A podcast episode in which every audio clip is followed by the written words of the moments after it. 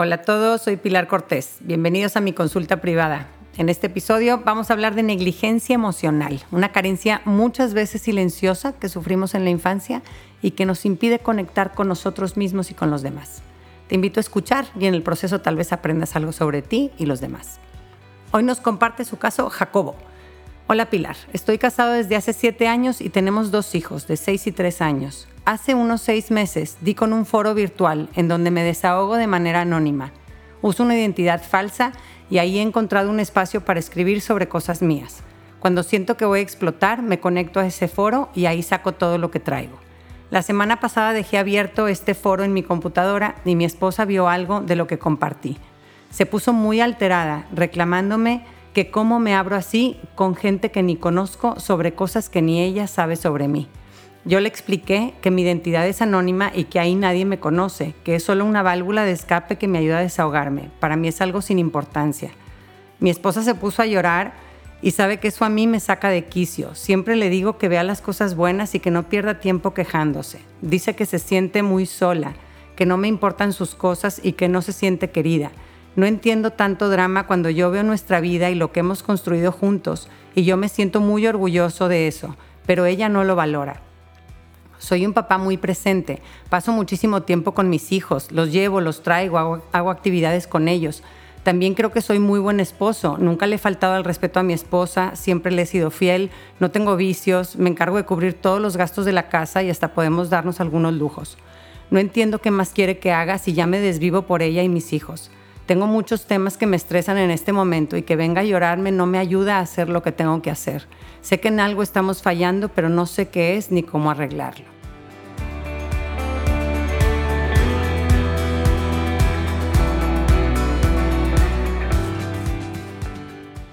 Gracias por compartirnos tu caso, Jacobo. De verdad se nota que eres un hombre de familia dedicado a tu esposa y a tus hijos y que de verdad los quieres y que tus intenciones son buenas y entiendo que puedas sentirte no valorado o apreciado en todos tus esfuerzos por estar ahí para tus hijos y para tu esposa, que seguramente pues estos esfuerzos te implican renuncia y muchos sacrificios. Eh, por lo que cuentas, en tu caso, Jacobo, lo que pareciera estar, estar faltando en su relación es una conexión más bien emocional. Y te explico por qué. Cuando hablas de tu relación con tu esposa y con tus hijos, describes acciones, lo que haces, tu comportamiento, el cual, como dices, es muy bueno y también es importante, pero no lo es todo en una relación. También cuando dices que, el llanto de tu esposa te saca de quicio, eso refleja un rechazo a las emociones negativas y una sensación de, sentirte indefenso ante estas emociones. Y, fíjate la contradicción entre lo que eh, crees que necesitas y lo que en verdad necesitas. Dices que quejarse es perder el tiempo, mas sin embargo tú has buscado un lugar en donde hacerlo anónimamente. En ese foro has encontrado algo que es vital para todo ser humano y es sentirnos conectados con otros en nuestro mundo interior. Y tal vez es la primera vez que oyes este término mundo interior y por eso te lo voy a presentar a ti y a todos los que nos escuchan, porque estoy segura de que has sido un gran ausente en tu vida hasta ahora y empezarlo a considerar va a cambiar enormemente la calidad de tus relaciones contigo mismo y con los demás. Cuando tú ves por fuera una persona que ves, ves su comportamiento y escuchas sus palabras. Eso es percibir una persona desde fuera, quedándose en el cascarón. Pero lo que ves por fuera de esa persona es solo una consecuencia de todo lo que lleva dentro de su mente y está entretejido en todo su sistema nervioso, por todo su cuerpo. Ese es su mundo interior, eh, el que contiene las ilusiones, los miedos, las preocupaciones, las necesidades, las intenciones, las creencias, la propia historia, las memorias, en fin, todo lo que en verdad somos. La sensación de soledad que experimentamos viene de sentirnos no vistos o no reconocidos en nuestro mundo interior. Y de aquí pasamos al siguiente término que quisiera explicarte, Jacobo, el término negligencia emocional. Se refiere en, la, en la dinámica entre dos personas en donde no se habla de necesidades emocionales ni de sentimientos, o donde solo se reconocen las necesidades y sentimientos de uno y se anulan las de otro, es lo que eh, algunos definen como la relación entre un narcisista y un complaciente, ¿no? Solamente valen las necesidades y los sentimientos de uno y del otro no, o donde solo se habla de los sentimientos que se sienten bien pero los que se sienten mal se minimizan o se desaprueban. ¿no? Y estoy usando estas palabras a propósito de sentimientos que se sienten mal en vez de sentimientos negativos, porque a veces Creemos equivocadamente que los sentimientos negativos o los que se sienten mal, como el miedo, la tristeza, el enojo, son malos. Y si yo lo siento, entonces debo de ser mala. Si yo me enojo, entonces pues soy mala persona. Si yo estoy triste, pues soy malagradecida porque no veo todo lo bueno. Si tengo miedo, pues soy un cobarde, ¿no? Entonces me, me definen como alguien malo los sentimientos negativos. Muchos crecimos creyendo esto, ¿no? Este, y creemos que los sentimientos positivos, por el contrario, pues son buenos, ¿no? Como la alegría, la gratitud, el cariño. La realidad es que todos los sentimientos son buenos, eh, son válidos, aunque unos se sientan bien y otros sean incómodos o desagradables. Eh, está bien sentir tristeza cuando muere un ser querido, mm, rarísimo que no sintiéramos tristeza. Está bien sentir miedo cuando enfrentamos un peligro, el miedo nos ayuda a mantenernos con vida. Está bien sentir enojo cuando vemos una injusticia y, podemos usar ese motor este, eh, para, para trabajar por un mundo más justo, ¿no? Este, pero desafortunadamente muchos de nosotros no lo aprendimos así en nuestra infancia, ¿no? Y crecimos creyendo que debemos aspirar a un perfeccionismo emocional donde solo experimentamos emociones que se sienten bien y pues por supuesto fracasamos. Eh, es verdad que es muy importante fomentar una visión optimista de la vida. Digo, ahora hay miles de estudios que nos hablan sobre la importancia de la gratitud y de fomentarla y el hábito de ver lo bueno en nuestra vida, etcétera, ¿no? Este, como tú mencionas en tu carta, Jacobo, sí hay que hacer un esfuerzo por ver las cosas buenas, pero esto nos suple reconocer y aceptar las emociones negativas que experimentamos nosotros y nuestros seres queridos.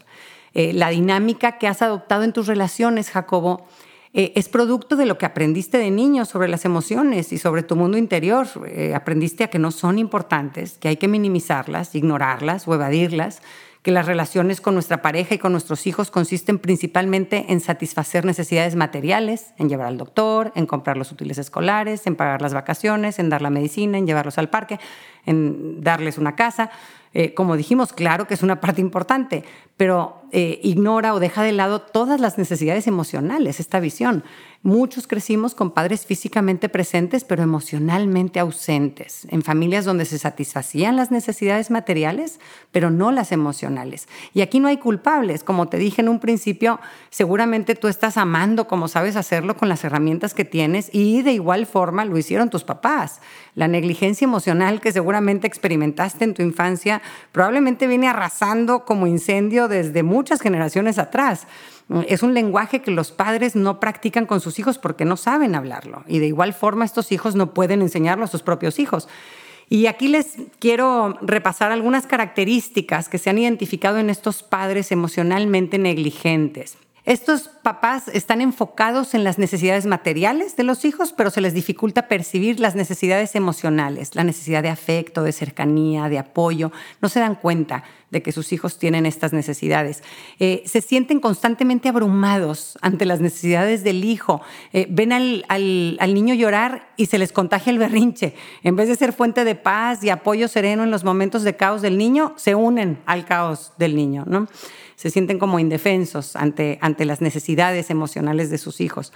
Estos papás no suelen tener una red de apoyo emocional con buenas amistades, son, son personas que, que viven en, mucha soledad emocional, no tienen mentores cercanos o no tienen una buena relación de apoyo con su pareja o con un buen terapeuta, no tienen conexiones profundas y sanas con otros adultos, sus relaciones generalmente son superficiales o conflictivas. Em, estos papás perciben al hijo como excesivamente demandante y, imposible de satisfacer. Y como ellos mismos sufrieron carencias, algunas veces lo que sucede es que están enfocados en satisfacer sus carencias, preocupados, eh, preocupados por sus propias necesidades no cubiertas, y ahí tienen puesta su atención en vez de en las necesidades de sus hijos. Y voy a ilustrarles estas situaciones con, con casos prácticos para podernos las imaginar mejor. Este, imaginemos a un niño que le dice a su papá que está triste porque su amigo le pegó. Y pues las respuestas que ignoran las emociones podrían ser, ay, no tienes por qué sentirte así. Este, ¿y por qué no se la regresaste? O le dice, no es para tanto, no exageres, seguramente se equivocó. O peor aún, lo ridiculiza. Ay, mijito, ya pareces vieja, ¿no? Con esas complicaciones. O no le dice nada al niño y se lanza a hablarle a la maestra para quejarse, ¿no? Este, cuando el niño recibe este tipo de respuestas de papá o de mamá, cuando intenta compartir algo sobre su mundo interior, pues poco a poco va concluyendo que no sirve de nada expresar sus emociones, que no lo ayuda a sentirse mejor y que, no es un lenguaje que le acerque a sus figuras importantes. Así que mejor lo va desechando. Los, los padres emocionalmente receptivos, por el contrario, ante su hijo que les dice que está triste por su amigo que le pegó, pues reconocen la emoción, validan, no les asusta, te pegó tu amigo y te sientes triste, claro, te entiendo, cuéntame más es verdad, tú quieres a tu amigo y por eso te dolió que te pegara, ¿no? Eso es reconocer, ponerle nombre a un sentimiento y compartirlo. Y esto sabemos que ayuda a tranquilizarlo. Es de los conceptos más básicos en inteligencia emocional, nombrarlo para domarlo.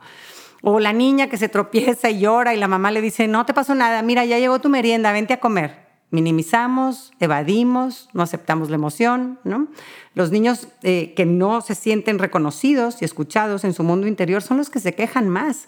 A veces lo somatizan con un dolor de panza o con dolor de cabeza, al no permitirse reconocer el dolor emocional. Los sentimientos negativos enterrados vivos nunca mueren y con el tiempo surgen en formas más destructivas. Sucede también cuando el niño crece percibiendo una mamá siempre con prisas, nerviosa y estresada, y, aunque le digas, bueno, mijito, cuéntame, pero cuéntame cómo te fue en el colegio, pero, pero pues te ve que, que andas ya con la cabeza en todo lo que tienes que hacer en ese día, eh, y pues el niño dice, ¿sabes qué? Too much on her plate, ¿no? Ya, ya no quepo, ya no hay espacio para mí, para mis emociones en el corazón de mamá o de papá, ¿no? Mejor vivirlas en soledad o bloquearlas. Muchos papás y mamás tienen miedo que al reconocer la emoción negativa de, sus seres queridos, de un hijo, de una pareja, entonces se desencadene una telenovela interminable que acabe en depresión o en una tragedia. ¿no? Un día un señor me decía, no, hombre, imagínate si le doy entrada a las quejas de mi esposa, se me viene encima una avalancha que me va a aplastar. Este, y muchos crecimos con miedo a las emociones negativas porque tal vez de chiquito sentí pavor al ver a papá enojado o a mamá nerviosa y en medio, en medio de todo esto yo me sentía indefenso pues porque era un niño. Eh, eh, o si vi a mis papás o algún hermano o hermana mayor expresando las emociones negativas en forma destructiva y, yo asocio a que enojo va siempre de la mano con descontrol y es peligroso enojarse, ¿no? pero no es así. ¿no? Los adultos tenemos la capacidad cerebral de experimentar una emoción negativa con ecuanimidad, con paz y decidiendo para qué queremos usar ese motor. Eh, a mí me encanta esta frase, los sentimientos son solo sentimientos, son como las olas del mar, suben, caen y retroceden todo el día. Yo creo que parte de madurar es perderle el miedo a las emociones negativas y de esta forma em, podemos usarlas en forma constructiva y, dejarlas ir. Eh, las dejamos existir en nuestro interior y en el interior de los demás, las reconocemos y las miramos desaparecer ya que somos adultos, ahora sí podemos este, ver a ver qué, qué signos se identifican que nos puedan indicar si fuimos ignorados emocionalmente en nuestra niñez. Y aquí obviamente no es blanco-negro. Ay, yo fui ignorado emocionalmente o no fui ignorado. Hay rangos muy diversos. Puede haber sido, yo pude haber sido ignorada en un 70%, en un 50% o un 100% por mamá, pero no por papá. O, o tal vez yo me sentí más mirada y, valorada y, escuchada en mi adolescencia, pero no este, antes, en mi infancia. Aquí cada quien haga su análisis personal, tomando en cuenta estas variaciones. ¿va? Entonces, este, ¿qué se ve en los adultos que de niños eh, experimentamos negligencia emocional? Primero, sentimientos persistentes de vacío, los cuales pueden manifestarse en forma diferente en cada persona. Para algunos es como un adormecimiento o apatía, sentir que vas por la vida en piloto automático y te sientes insatisfecho. El sentimiento de vacío viene de que la persona percibe que algo importante le falta. Otra característica que indica que crecimos en un ambiente de negligencia emocional es rehusarse a depender de otros. Este es muy típico. Cuando el niño aprende que no puede confiar en sus papás para llenar sus necesidades emocionales, pues ahora de adulto prefiere tampoco hacerlo, tampoco apoyarse en otros. Y, depender de otros puede provocarles mucha ansiedad, porque la dinámica con sus papás la generalizó a que los demás pues, van a fallarle y no le van a dar lo que necesita.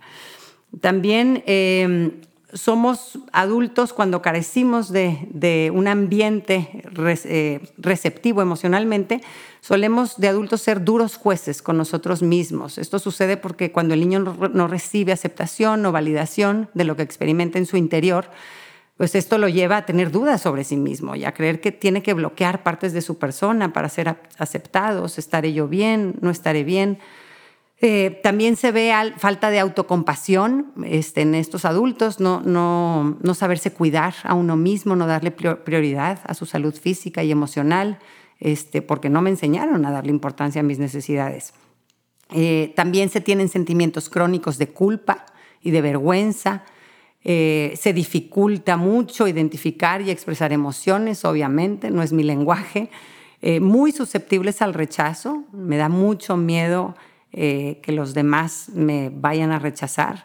Eh, nos sentimos diferentes a los demás y se nos dificulta ser asertivos, identificar y abogar por lo que necesito o, lo que quiero para mí mismo. ¿no? Y tal vez aquí ya hay varios de los que están escuchando que están poniéndole check a varios de estos puntos y están empezando a sospechar por primera vez que quizá hay algo de esto en su historia y es común que tardemos en identificar este tipo de heridas. Las heridas de nuestra historia más fáciles de identificar son las que fueron causadas por lo que otros hicieron. O sea, hubo una acción o varias acciones repetidas de otra persona que me causaron dolor. Entonces, pues me, pegó, me insultó, me gritó, me encerró en el closet, me, me dejó, etcétera, ¿no? Pero hay otro tipo de heridas más difíciles de identificar que son las, las causadas por lo que nuestras figuras importantes no hicieron. Yo, no, yo necesitaba algo de mis cuidadores y no lo supieron percibir y no me lo pudieron dar. Y eso me provocó dolor. Por eso en algunos casos es muy difícil identificar la herida de la negligencia emocional, porque muchas veces no consistió en agresiones físicas o insultos, todo en la superficie se, veía bien y normal. Vaya, mi mamá nos hacía comida rica, mi papá nos llevaba a jugar béisbol los sábados, este, mis papás eran muy religiosos y hacían obras de caridad súper importantes, de gran impacto, los quería muchísimo la gente, no habían grandes discusiones dentro de mi familia, etc. ¿no? La negligencia emocional consiste en omisiones más que en acciones. Yo necesitaba en ese momento que me escucharan con empatía o que me dijera mi mamá que le encantaba cómo era yo o, lo que admiraba de mí o que mi papá me contara con cariño la historia cuando nací y cómo se sintió tan feliz al verme por primera vez, etcétera, etcétera. ¿no? Esas son las necesidades emocionales. ¿no? La buena noticia es que tú y yo existimos en una era en donde ya sabemos muchas cosas sobre salud, sobre neurociencia, sobre relaciones que antes ignoraban. Y dentro de las cosas que ahora sabemos está la plasticidad cerebral. Nuestro cerebro es moldeable a cualquier edad y es capaz de cambiar patrones y aprender nuevas dinámicas que nos permitan llevar una vida mejor. Así que ahora sí vamos a pasar a la práctica. ¿Cómo podemos abrirnos a escuchar, a reconocer y conectar con nuestro mundo interior si fue eh, pues silenciado en, en nuestra infancia? Y cómo podemos también conectar con este mundo interior de nuestros seres queridos. Eh, piensa primero que tu cerebro está hecho para funcionar integrando su sistema emocional. Lo difícil es tenerlo funcionado mutilado de las emociones como, como muchos lo han hecho hasta ahora, ¿no? Al principio puede parecer difícil, ¿no? Tal vez los ejercicios que voy a proponer, eh, porque no son, caminos no antes recorridos para ti, ¿no? Pero confía en que poco a poco estos caminos van a ir resultando más cómodos, porque estás, estás programado para funcionar de esta forma, integrando eh, este sistema emocional a, todo tu, a toda tu vida diaria, ¿no? Entonces, número uno, un algo bien sencillito. Empieza por reconocer lo que pasa dentro de ti. Haz dos o tres pausas pequeñas a lo largo del día para escuchar qué está sucediendo en tu interior. La primera pausa de preferencia al empezar tu día y después ponte dos alarmitas en diferentes momentos del día para hacerte como un chequeo. Es algo sencillo, que no te toma mucho tiempo. En ese ratito de dos, tres minutos, pon atención a las diferentes partes de tu cuerpo. Si algo está tenso, si algo se siente relajado, si algo me duele, Revisa qué estás sintiendo, qué estás pensando, sin juzgarte, solo aceptando lo que hay. Y ve en qué partes de tu cuerpo se manifiestan estas emociones y pensamientos, tal vez en el pecho expandido al sentir alegría, o la panza apretada cuando siento nervios, o el, corazón acelerado y la mandíbula apretada cuando estoy estresado, o, o una opresión en el pecho porque siento culpa por algo que sucedió el día anterior. Probablemente para muchos sea difícil identificar sentimientos porque pues crecimos siendo analfabetas emocionales, ¿no? Este, me sucede mucho en consulta que les pregunto, ¿Y qué sentiste? Y entonces me, contestas, me contestan con unas historias larguísimas donde hablan de todo menos de sentimientos, este, porque pues no, estamos acostumbrados a, hablar de, lo que sucede en nuestro ámbito emocional. Entonces, para esto puede ayudar tener enfrente una lista de emociones básicas, enojado, triste, contento, asustado, avergonzado. Y empieza por ahí. Si ninguna de estas te describe exactamente, escoge la que más se acerque a lo que estás experimentando. Lo más común eh, es que experimentes varios sentimientos al mismo tiempo. Déjalos a estos sentimientos existir dentro de ti sin tratar de reprimirlos y tampoco magnificarlos, solo observa. Recuerda que los sentimientos son solo sentimientos, no son hechos o la realidad, son temporales y como vienen se van. Hacer este ejercicio aumenta tu nivel de conciencia y te permite dejar fluir con armonía todo lo que vas sintiendo y así vas aumentando tu tolerancia ante los sentimientos negativos, vas perdiéndoles el miedo.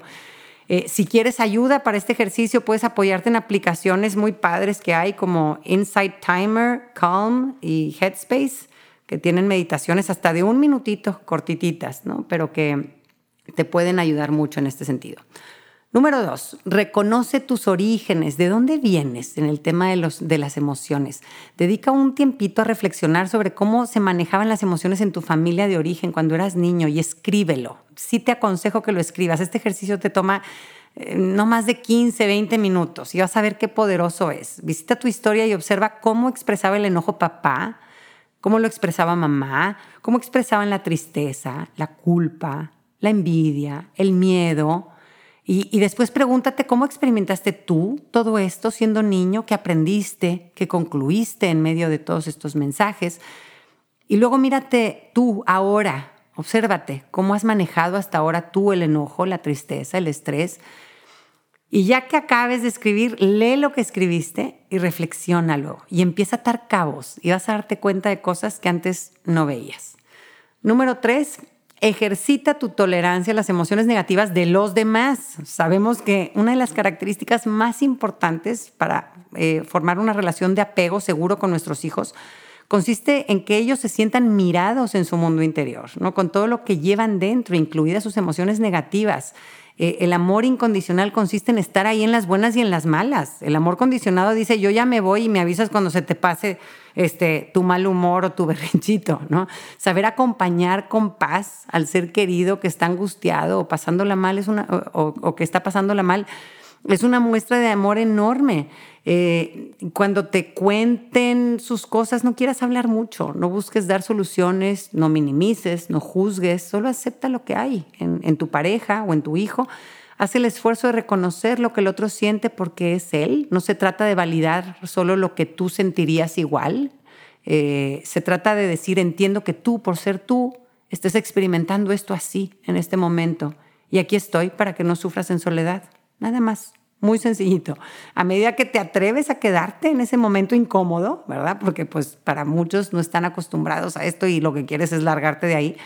Pero ahí cuando tu esposa está diciendo lo cansada que está y lo frustrante que estuvo su día, eh, a medida que te atreves a decir palabras de empatía que nunca te dijeron y que no sueles decir, como te entiendo, qué mala onda, híjole, sí, qué pesado, suena fatal esto que te pasó, ¿no? Eh, así, y así vas trabajando tu tolerancia a las emociones negativas, igual como trabajamos los músculos en el gimnasio, igualito. Número cuatro, rompe con el individualismo que has adoptado para protegerte, eh, en donde pretendes vivir sin necesitar de los demás y quieres evitar que los demás te pidan cosas.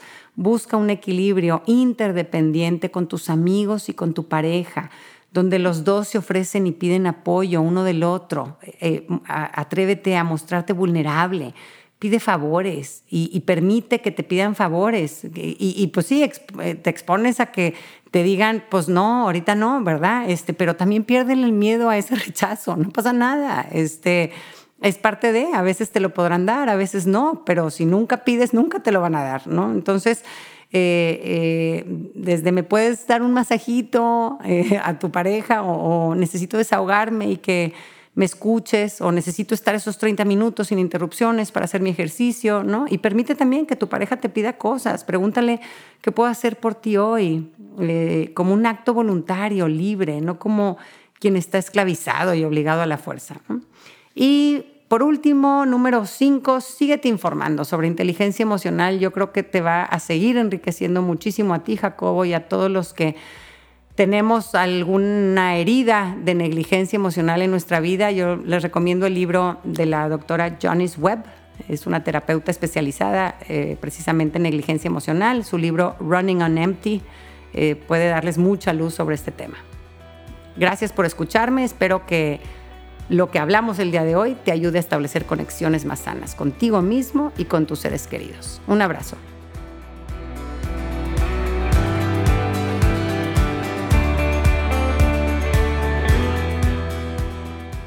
Gracias por acompañarme. Ojalá que hayas recibido a través de este podcast, aunque sea un poquito de luz. Si te gustó lo que escuchaste, suscríbete y aliméntate semanalmente con contenido que te ayudará a construir una vida mejor.